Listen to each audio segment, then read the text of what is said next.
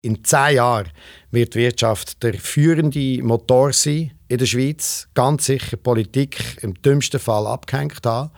Wir reden Inklusion auch über Gender-Thematik, über alt und jung und von, von krank und gesund. Also man muss ja das in einem ganzen Kontext sehen, auch Kultur, unterschiedliche Kulturen. Die Wirtschaft wird, das bin ich überzeugt, weil ich das ja auch in der Vergangenheit jetzt beobachtet habe in dieser Entwicklung, wird dort sich dürfen auf die Schulter klopfen und sagen, wir haben damals sehr schnell erkannt, was der Personal, Fachkräftemangel eigentlich da auf sich hat und haben super schnell wieder mal geschaut und gefunden, ah, die sind ja eigentlich alle unterbeschäftigt, jetzt holen wir die auch noch gerade ins Boot. Das ist der Jonas Staub, der der Schweizer Wirtschaft viel zutraut in Bezug auf Inklusion. Der Jonas hat im Raum Bern Pionierarbeit geleistet mit seiner Organisation Blindspot, die er 2005 gegründet hat. Voices for Change, der Podcast von Inclusion Stories mit Barbara Frei und mir, Andreas Wohlschläger. Blindspot bietet Inklusionsprojekte an für junge Menschen mit oder ohne Beeinträchtigung. Und das in allen Bereichen des Lebens sechs Freizeit, Arbeit oder Wohnen. Ähm, Jonas sein Engagement und vor allem sein Ansatz hat bereits viel Anerkennung bekommen. So ist er zum Beispiel ein Ashoka Fellow und er hat viele Preise gewonnen, unter anderem auch den Entrepreneurship Award for Swiss Diversity. Ähm, Jonas seine Organisation Blindspot hat das Ziel, dass dank Inklusion Menschen mit einer Beeinträchtigung nicht mehr in sogenannten geschützten Werkstätten arbeiten sondern in normalen Arbeitsmarkt integriert werden. Er will die Parallelstruktur aufbrechen und Menschen wirklich zusammenbringen und das mit einem unternehmerischen Konzept. Ja, das unternehmerische Konzept ist einzigartig und gleichzeitig wird Jonas aber auch wieder wegkommen von dieser Einzigartigkeit. Lassen wir ihm doch gerade selber zu. Die Einzigartigkeit ist eigentlich seit unserer Gründung die Idee, dass die sich muss auflösen muss weil genau das Thema Inklusion etwas ist, das die Gesellschaft nur kann umsetzen kann. Dann braucht es alle, also so der Einbezug von allen, allen Stellen, allen Menschen, allen Strukturen der Wirtschaft. Äh, das hat man ja jetzt gerade vorher gehört mit dem Swiss Diversity Award weil die Inklusion letztendlich nicht von außen als solches kann gefördert werden Und die Einzigartigkeit ist aber im Moment noch gegeben, spannenderweise und äh, zum Glück auch sind wir immer wieder sehr herausgefordert, dass wir uns äh, ganz fest an die Nase nehmen und aufmerksam bleiben, dass wir eben der Einzigartigkeit nicht verfallen und so unglaublich einzigartig bleiben weil im dümmsten Fall äh, bewegt man sich dann äh, sehr, sehr schnell weg von Inklusion eben hin zur Spezialisierung, so nur wir können das. Das ist mir echt noch wichtig, das einsteigend so ein bisschen sagen, aber Blindspot macht nichts anderes als existierende Plattformen und auch existierende und bereits erfundene Ideen zugänglich zu machen für alle Menschen. Und Zugänglichkeit verstehen wir auf der Ebene vom, von der, von der Sozi vom Sozialen, also dass, dass ähm, Begegnungen können stattfinden dass Menschen mit und Menschen ohne Beeinträchtigung äh, voneinander können lernen einen Mehrwert können erkennen und dass äh, eigentlich der Mehrwert so weit führt, dass man die Inklusion will.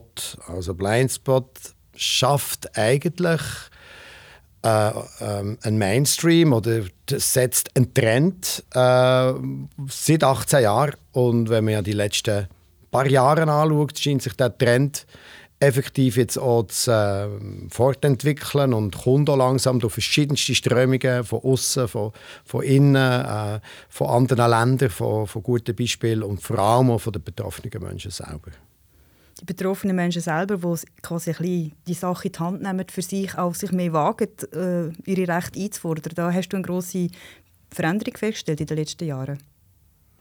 Eine immens grosse Veränderung. Äh, Blindspot habe ich gegründet 2005, also lang her. Und Inklusion, das Wort hat man noch nicht mal kennt. Ich selber habe das Wort aus dem Englischsprachigen genommen, und ich mich damals sehr damit auseinandergesetzt äh, wie wir etwas müssen kommunizieren und aufbauen und aufgleisen zu diesem Thema. Also aus der Separation, aus der Integration ist noch so das Wort gewesen.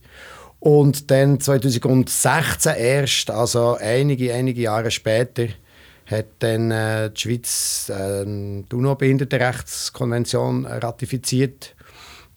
Und äh, durch das ist dann auch politisch und auf politischer Ebene etwas passiert. Und äh, gleichzeitig sind aber die Erfahrungen in anderen Ländern durch auch der, Austausch über soziale Medien immer wieder transparenter geworden. Und jetzt hat sich da richtige Bewegung lancieren und das ist sehr, sehr schön. Also Menschen mit Beeinträchtigung, die, die viel mehr jetzt äh, auch können, wirklich für sich selber reden. Eben unter anderem durch soziale Medien, machen äh, auch Podcasts, äh, haben einen YouTube-Kanal, äh, sind auf TikTok. Es gibt un unglaublich viel so. Äh, teilweise wirklich ganz cool umgesetzte Botschaften, die halt wieder von anderen jungen Menschen geteilt wird und zur Normalisierung führt. Und da hat sich verändert, dass es jetzt wirklich so in die Richtung geht, ähm, wo, das, wo das eingefordert wird und das ist eigentlich auch unsere Hoffnung, Verantwortung wird halt stetig dann mehr übernommen, wenn man einfach nicht mehr um das Thema herumkommt. Also soziale Medien, die hier eigentlich auch Teilhabe jetzt vereinfachen für Leute mit Beeinträchtigungen, das ist sehr spannend, dass man auch wieder mal reden über soziale Medien, die einen positiven Beitrag haben äh, für die gesellschaftliche Teilhabe und Zusammenhalt. Mhm wenn wir nochmal genau auf so ein das Blindspot-Angebot, wenn man so will, zu reden kommen, ihr habt ja Angebote oder Unternehmungen im Bereich äh, Gastronomie. Und ich glaube, das ist eines der ersten äh, grossen Projekte, die du gemacht hast. Kannst du uns vielleicht ein bisschen erklären, wie das gewachsen ist? Die Entstehung war ursprünglich im, im Kind- und Jugendbereich. Ähm, ganz einfach im Wintersport. Äh, ich einfach Wintersportcamps angeboten für Menschen mit und ohne Beeinträchtigung. Und äh, dann ist es weitergegangen über Beratungen von Schulen, wo wir Schulsporttage gemacht haben. Da haben wir uns von dieser Sportgeschichte äh, weiterentwickeln, haben nachher ein Kinderprojekt Kultur mit C geschrieben, also eine coole Tour äh, ins Leben gerufen, wo aus äh, über 20 verschiedenen Kantonen jeweils Kinder teilnehmen, freiwillig. Sie melden sich an, wie sie das Angebot äh, sehen und sind da zehn Tage zusammen. Und aus dem heraus nachher ist äh, die Gastronomie entstanden, weil vor allem sehr viele junge Menschen mit einer Beeinträchtigung, äh, die mehrmals haben teilgenommen haben, Projekt gesagt haben, die Inklusion ist so etwas für mich mehrwertig, so etwas Empowerendes, so etwas, wo ich wirklich kann davon profitieren kann. Aber äh, ich muss gleich immer noch separativ in die Schule, ich muss dann gleich immer noch im institutionellen Set wohnen oder äh, ich kann nicht im ersten Arbeitsmarkt eine Ausbildung machen. Und Bildung respektive Arbeit, das äh, haben wir gefunden, das gehen wir jetzt an. Und die Gastronomie, ganz einfach, haben wir einfach deswegen gewählt, weil sie halt so einfach zugänglich ist. Alle Menschen können konsumieren und teilnehmen und auch kulturelle Veranstaltungen kann man machen. Also es ist so ein, ein Feld und ein Spielfeld, das sehr groß ist. Und jetzt haben wir inzwischen drei fixe Betriebe. Das ist in Bern das Provisorium 46, Fabrik 28 und Lorraine 22, drei unterschiedliche Gastronomiebetriebe und dann machen wir diverseste Pop-ups in und um Bern, wo einfach drei Monate lang wir neue Gastrokonzepte ausprobieren und eben auch Leute eine, eine Ausbildung äh, machen. Und wir sind jetzt eigentlich vor der Expansion, wir haben eine Wachstumsstrategie definiert, das heißt, wir sind so in den nächsten drei bis äh, fünf Jahren nachher auch in äh, Basel und Zürich, aber auch in anderen Städten, auch in der Weltschweiz und es hat auch Pläne, dass wir international das ausweiten aber nicht, um wir uns einfach größer machen, sondern um die Best-Practice-Beispiele einfach in, in, die Gesellschaft äh, zu tragen. Mhm. Das ist ja ein wunderbares Konzept in äh, Skalierbarkeit auch, also dass man die Idee auch in anderen Orten und vielleicht in einem größeren Maßstab könnte umsetzen mhm. Du hast vorhin noch den Begriff ersten Arbeitsmarkt und da gibt es einen zweiten Arbeitsmarkt, nehme ich an. Kannst du das noch ein bisschen erklären, wie tut man das genau unterscheiden? Ja, der erste Arbeitsmarkt ist der freie Arbeitsmarkt oder ist der Arbeitsmarkt, wo ähm, alle Menschen Lohnarbeit machen. Also das heißt, wir gehen arbeiten, um dass man Geld verdient, nebst dem, dass man die Arbeit äh, darf und sollte gerne haben und mit dem sein Leben bestreitet. Ähm, der zweite Arbeitsmarkt unterscheidet sich schon im ersten Grund, nämlich dass der zweite Arbeitsmarkt nicht ohne fremde äh, Finanzen kann existieren kann. Er braucht also Geld vom Staat, äh, vom Kanton und er braucht das Geld, weil er Klientel anstellt, also eigentlich MitarbeiterInnen anstellt, die offensichtlich einen Unterstützungsbedarf haben. Der Unterstützungsbedarf wird geleistet und gleichzeitig muss aber der zweite Arbeitsmarkt nicht so viel Geld einnehmen, wie er ausgibt. Und das unterscheidet der ersten und zweiten Arbeitsmarkt. Man sagt übrigens auch noch geschützte Arbeitsplätze, man sagt äh, Wiedereingliederungsprogramm, Stellen. Also die, die haben noch so zweite äh, oder so Mehrfachbezeichnungen. Und beim ersten Arbeitsmarkt äh, können wir einfach ganz einfach davon ausgehen, dass dass es sich am Bedürfnis der Gesellschaft orientiert. Und da zählen noch Kulturbetriebe dazu, die auch subventioniert sind. Aber ähm, die, die, die Leute, die dort arbeiten, kommen einen vollen Lohn über. Wie siehst du denn so den ersten Arbeitsmarkt, so traditionell Wirtschaftsbetrieben, also Finanzbereich oder äh, andere KMU in der Schweizer Wirtschaftslandschaft? Wie äh, beurteilst du, was dort so läuft? Gibt es dort mehr Bemühungen als noch vor ein paar Jahren, dass man auch Leute mit einer Beeinträchtigung anstellt oder Leute, die vielleicht ein Burnout haben während, der Arbeits, äh, während dem Arbeitsverhältnis, dass man die probiert zu behalten und dann da wieder eine Arbeit zuzuführen, wo sie können stemmen können. Findest du, gibt es da eine Veränderung oder noch nicht wirklich?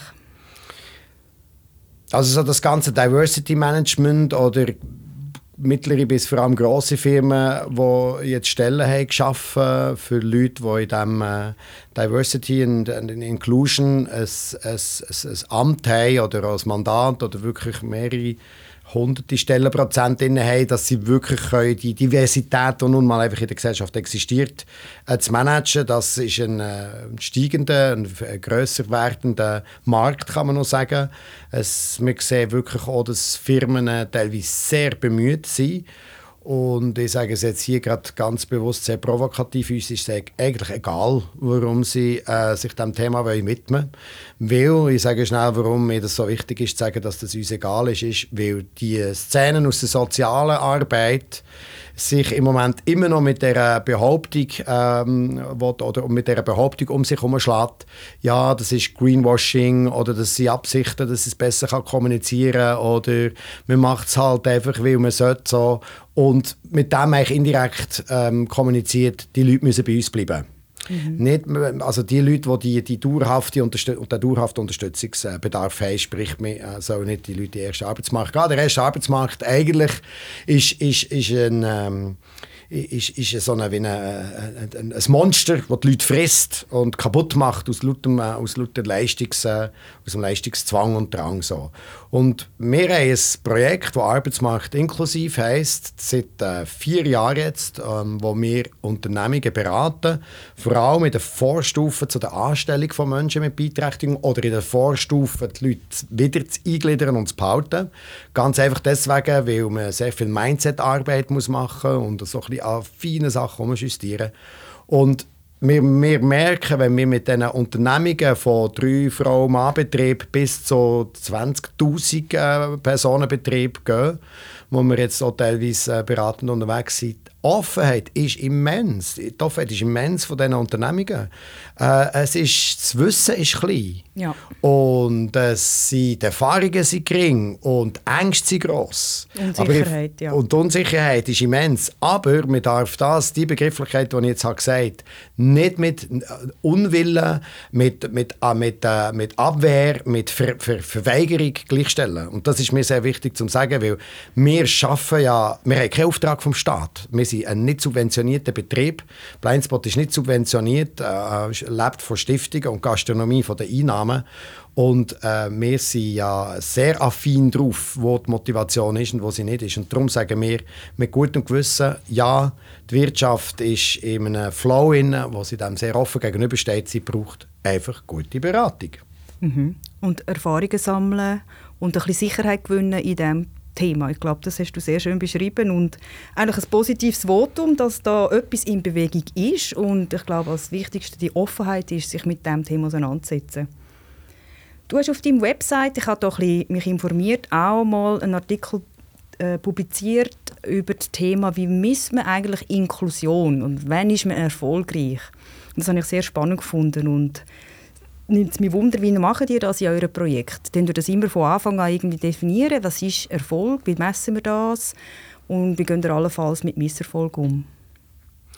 Ja, du sprichst gerade zwei Themen an. Das erste ist, also wir haben jetzt seit fünf Jahren eine, eine Stelle für Wirkungsmessung, die nur das macht von ursprünglich 40 jetzt inzwischen auf 70 Prozent. Das heißt, wir leisten uns das, weil de facto zahlt das uns niemand. Äh, wir tun das natürlich jetzt in das Projekt einrechnen und äh, wir, wir sind zuerst äh, ein bisschen belächelt worden von anderen ähm, NPOs, also sozialtätigen Organisationen, und heute teilweise bewundert oder es wird kopiert, weil wir durch das jetzt wirklich nach all diesen Jahren noch viel mehr und genauer können sagen wie funktioniert etwas, warum, äh, was hat sich genau verändert und äh, können die Skalierbarkeit durch das, eben der Skalierbarkeit eigentlich nachher einen roten Teppich ausrollen und sagen, man muss da nicht mehr alle Erfahrungen einzig, äh, einzeln machen.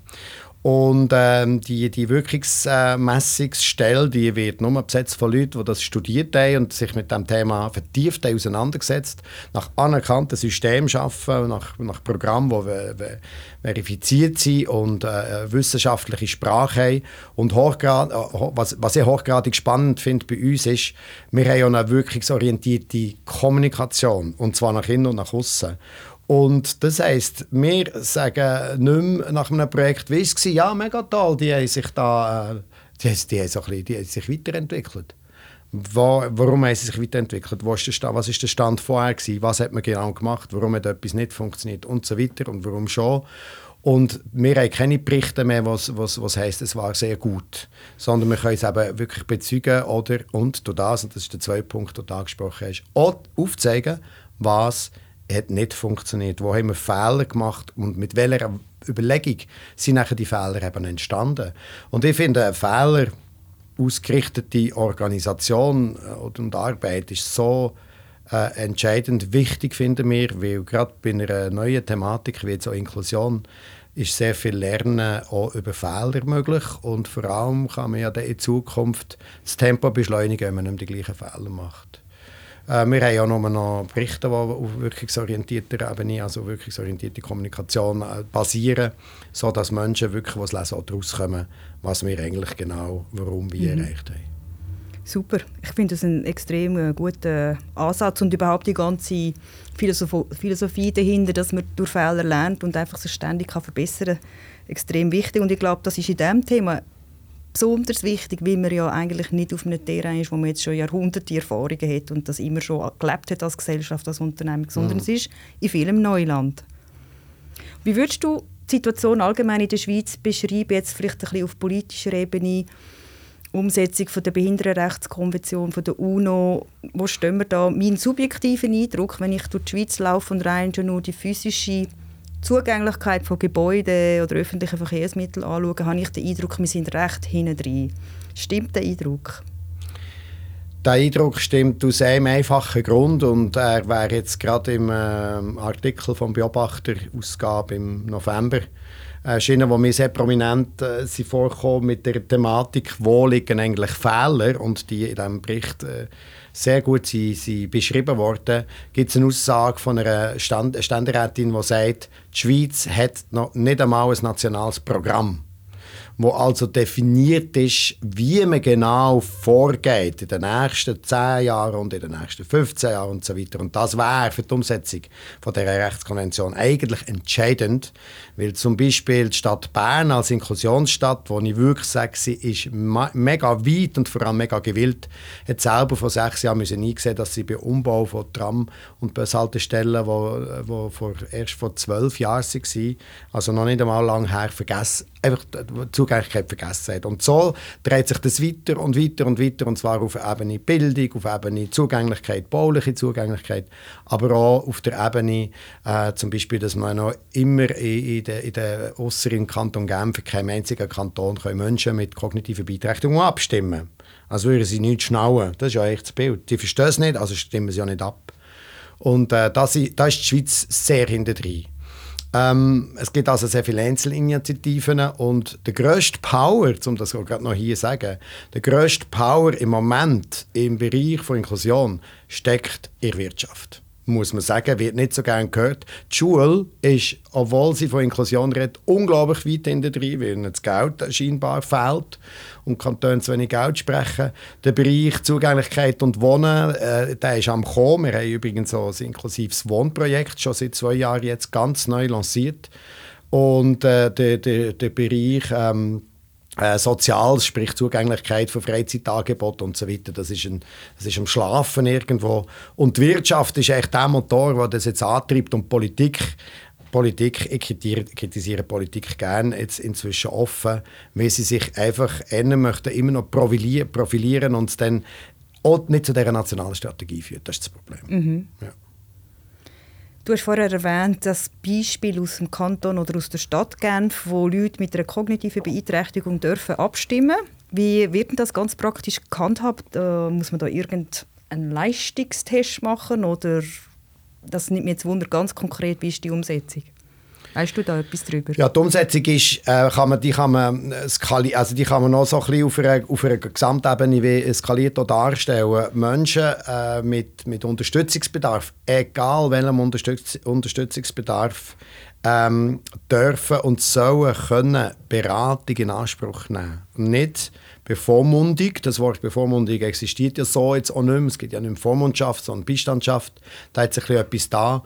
Und letztendlich geht es einfach darum, dass äh, äh, Menschen, die äh, mit einer kognitiven Beeinträchtigung, wo jetzt überhaupt erst die Abstimmung äh, ermöglicht wird, äh, durch das eben noch nachher von Coaches zum Thema beraten werden. Was aber andererseits auch noch ist, ist, dass jetzt die leichte Sprache am Aufkommen ist äh, und da muss man natürlich Abstimmungsunterlagen auch zugänglich machen. Ähm, das heißt also, um was geht es in diesem Thema, dass sich die Person eine eigene Meinung kann bilden kann und dann äh, geht es nochmal weiter, ist dann da so mit der Abstimmung per se zugänglich. Also können die Leute ihr Kuvert abgeben, verstehen sie ja, wie das funktioniert, ist es online zugänglich. Also das hat halt immer so einen Rattenschwanz, der aber eben dazu führt, mhm. dass nachher sich die ganze Gesellschaft, das habe ich eingänglich ja gesagt, mit dem Thema darf und muss auseinandersetzen. Das sind also Ämter, das sind bauliche äh, Amtsstellen und so weiter.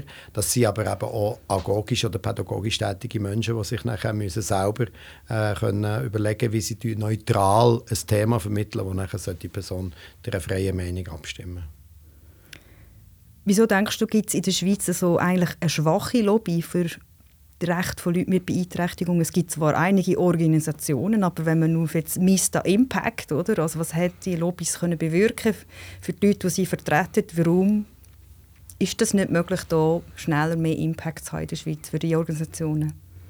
Das Problem ist das Geld. Ähm, das heißt, die Lobby von Menschen mit Beeinträchtigung ist ja immens und riesig. Das heißt, unser Fürsorgesystem, das funktioniert eigentlich sehr gut. Klar, die IV-Rente ist zu tief, zum Leben lang zu oft nicht und Ergänzungsleistung gibt es dann aber drauf, das ist schon so. Aber die Lobby für Menschen mit Beeinträchtigung im separativen Kontext ist enorm gut. Jetzt muss man mal schauen, Erstens sind all die Leute, die Entscheidungen können treffen können oder auch solche, die sich eine Meinung können bilden können, die im separativen Bereich arbeiten, also im Heimwesen, im, im, im Werkstattwesen, in, in diesen ganzen Strukturen, die möchten ja ihre, ihre Stelle behalten, die möchten die Strukturen aufrechterhalten, wie das ist jetzt erschaffen worden in den letzten 70 Jahren könnte man so als ein natürliches menschliches Bedürfnis äh, noch, noch erklären. Jetzt geht es noch weiter. Also die Leitung, respektive nachher äh, muss man mal, und die machen das manchmal als Hobby, ist mega einfach, zum Beispiel recherchieren, wer ist eigentlich in diesen Verwaltungsräten. Hoppla, ganz oft PolitikerInnen. Da sitzen die in diesen Verwaltungsräten, in diesen Stiftungsräten von diesen Institutionen. Das ist aus einer guten Motivation heraus entstanden. Man hat gesagt, ja, unsere Stiftung muss existieren, man muss die Kinder und die Erwachsenen begleiten, betreuen, die brauchen Geld, also haben wir die Leute auch in den in der, von der Politik holen wir dort rein. Jetzt hat jeder Schritt von der Inklusion noch nicht gemacht, noch nicht verstanden und wollen natürlich auch, dass die Institution aufrechterhalten bleibt. Das heisst, man geht nicht in den Nationalrat oder in der Politik die ganze Zeit erzählen, was man alles müsste abschaffen was man doch bereits hat. Und das ist so eine, eine ganze, ein ganzes System, das einfach organisch gewachsen ist und, und wo halt per se nicht so einfach ist zu lassen, weil Menschen nicht gerne Sachen lassen. Und die Lobby von, von der Inklusion, das hast du sehr richtig erkannt, die ist noch sehr dünn. Und äh, das ist das Nächste, wo, wo muss äh, kommen, damit überhaupt etwas noch auf der Ebene von Politik und von diesen Finanzflusssystemen verändert werden Du hast vorher im Gespräch erwähnt, dass ihr werdet die äh, Gastronomie-Konzept skalieren und auch geografisch ausweiten, Basel, Zürich.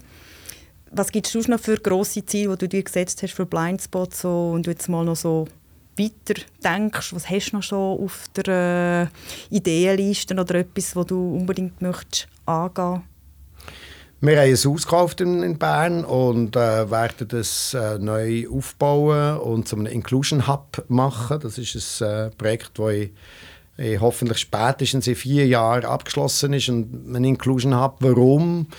Wir haben das Gefühl, es braucht eine, eine Hardware, wo man wirklich zum Thema Inklusion sich kann austauschen kann, reinkommen, rauskommen. Es hat dort auch einen Gastronomiebetrieb drin, nachher, äh, eine inklusive Wohnung, ein WG. Leute, die sich von Wissenschaft und von der Praxis finden, austauschen und aus dem Bildungsbereich, Wirtschaft so. Das ist etwas, wo es, wo es Konzept gibt, das werden wir machen. Haben wir, auch teilweise, also wir haben auch schon ein bisschen Geld für das. Und es äh, ist etwas, was mir sehr wichtig ist, wenn, wenn man nämlich im Ausland geht, schauen, in gewissen Ländern, wo die Inklusion schon recht fortgeschritten ist, ähm, erkennt man, dass es eben ähm, oft so Hubs sind oder so Stationen, wo halt Menschen kreativ werden können. Inklusion muss man kreativ angehen. Man kann das nicht einfach statisch und jetzt nur so verordnen. Das muss ganz viel Kreativität sein. Und unser anderes sehr grosses Projekt neben der Gastronomie, du erwähnt hast, ist Wohnen. Ähm, weil das Wohnprojekt ist echt ein super einfaches Konzept. Wir mieten Wohnungen und verhandeln mit äh, Liegenschaftsverwaltung und Behörden. Und haben übrigens jetzt in Bern schon zweimal können beweisen dass wir eine Wohnung haben bekommen wo es ganz viele andere Bewerbende hatte. Nicht, wir wollen niemand anderem eine Wohnung wegnehmen, aber wir wollen halt auch die Diversität in so Überbauungen fördern. Und wir mieten die Wohnungen, die sind untervermietet an Menschen mit und ohne Beeinträchtigung, coachen die Leute von weitem, aber die Wohnung ist dann selbstverwaltet. Und da werden wir noch ein schneller sein in der, in der Wachstumsstrategie, weil wir einfach sagen, unsere, unsere grosse Vision und Ziel in der Umsetzung ist, Relevanz zu schaffen und Begegnungsmöglichkeiten zu schaffen in der Gesellschaft. Und das ist im Wohnen, das ist in der Arbeit, das ist jetzt so unser Hauptfokus, den wir haben.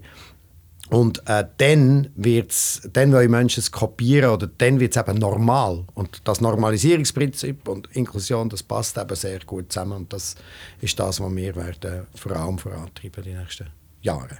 Also viele Sachen, wo du sagst, wo sich die Begegnung im realen Leben eigentlich es um das herum quasi sich bildet, Angebot und Diskussion. Und ich finde gerade den Hub, den du erwähnt hast, etwas sehr, sehr Spannendes und freue mich sehr, das dann zu sehen. Und ich finde etwas äh, wichtig im heutzutage, dass man sich eben auch wirklich wieder physisch trifft. Und ich glaube, der Austausch wird immer wichtiger. Und gerade so ein Thema, das komplex ist, ein Querschnittsthema ist, braucht unbedingt den Austausch und auch die Zeit, die man sich gibt, für Überlegungen anzustellen und gemeinsam Lösungen zu finden. Mhm. Ja, ja, absolut. Also die, die physische Auseinandersetzung, das sagst du, umso, umso mehr wichtig, weil man ja in der Thematik von Einsamkeit von alten Menschen ähm, hat man einfach realisieren wieder, dass, dass, dass, dass der direkte Austausch und Beziehung, äh, Beziehungen einfach einen sehr grossen Wert äh, können haben und das ist jetzt in dieser Thematik von Inklusion per, also das muss man einfach ähm, genauso umsetzen und, äh, und auch dem wirklich auch ein Gewicht geben. Genau. Wenn wir jetzt noch einen größeren Bogen machen in Zukunft und sagen, wir sind in zehn Jahren wieder am Reden, was denkst du, was hat in der Schweiz sich dann bewegt? Wo stehen wir dann? Jetzt komme ich wieder mit der Wirtschaft. Jetzt könnte man schon fast meinen, ich sei ein, ein, ein Wirtschaftsvertreter. Das ist schon noch spannend. Ich komme wirklich ganz ursprünglich aus dem Handwerk und nachher von der sozialen Arbeit. Und ganz viele von meinen Berufskolleginnen noch von früher sind eigentlich auch so WirtschaftsgegnerInnen. Das hat aber so etwas, wo ich denke, ich habe ja schon mal gesagt, das Monster, das frisst. Ich sehe einen Multiplikator, der sich gerne entwickelt. Die Wirtschaft ist eben unglaublich entwicklungsfähig. Das hat unterschiedliche Herkünfte, warum das so ist. In zehn Jahren wird die Wirtschaft der führende Motor sein in der Schweiz. Ganz sicher Politik im dümmsten Fall abgehängt haben. Und werden, ähm, wird Politik wird vielleicht über Quotenregelung wieder mal diskutieren und die Wirtschaft hat sie schon lange übertroffen. Bin ich sehr davon überzeugt. Und zwar auch Menschen äh, aus, aus, aus dem Bereich von sozialer Beeinträchtigung. Oder? Wir reden über alle Formen von Beeinträchtigung. Wir reden Inklusion auch über, über, äh, über äh, Gender-Thematik, über äh, die sexuelle Vielfaltsthematik, über alt und jung und von, von krank und gesund. Also man muss ja das in einem ganzen Kontext sehen, auch Kultur, unterschiedliche Kulturen. Die Wirtschaft wird, das bin ich überzeugt, weil ich das ja auch in der Vergangenheit jetzt beobachtet habe in dieser Entwicklung, wird dort sich dürfen auf die Schulter klopfen und sagen, wir haben, wir haben, es, wir haben es eigentlich gemacht. Vor allem, wir haben damals sehr schnell erkannt, was der Personal, Fachkräftemangel eigentlich da auf sich hat und haben super schnell wieder mal geschaut und gefunden, ah, die sind ja eigentlich alle unterbeschäftigt. Jetzt holen wir die auch noch gerade ins Boot. Die Politik wird sich in zehn Jahren immer noch ein bisschen bekämpfen und immer wieder müssen mit auf andere Kantone positiv und negativ zeigen. Es ist so ein das Mühsame, finde ich. Eine nationale Strategie, vielleicht haben wir eine in zehn Jahren. Und die Schulen, wenn sie so weitermachen wie jetzt, dann wird es einfach Kantone geben, die werden wirklich sich können loben und andere Kantone, da gehört Bern ein dazu, es gibt jetzt eine Motion, die sagt, man muss die inklusive Schulung wieder reduzieren. Völlige wirre äh, Entscheidung, dass man das überhaupt einreichen kann, weil man wenn man einfach keine Konzepte hat, werden sich auch noch umschlagen mit dieser Vielfalt. Aber ich glaube, so in zehn Jahren wären wir vielleicht auch an dem Punkt, wo dann vielleicht alle anderen halt einfach zu, zum, zu der Wirtschaft und vielleicht auch noch im Bereich von Wohnentwicklung werden können schauen, was die dann richtig gemacht haben. Und vielleicht kommt in zehn Jahren eine richtige Beschleunigung. Aber die nächsten zehn Jahre werden noch harzig. Ja, auf jeden Fall liegt eine spannende Zeit vor uns und äh, danke vielmals Jonas für das Gespräch heute und für dein Engagement und wir wünschen dir und Blindspot alles Gute. Ja, merci vielmals für dies und euer Interesse. Das ist der Voices for Change Podcast. Merci fürs Zuhören. Abonniere uns doch auf Spotify und Apple Podcasts und wir freuen uns auf deine Bewertung.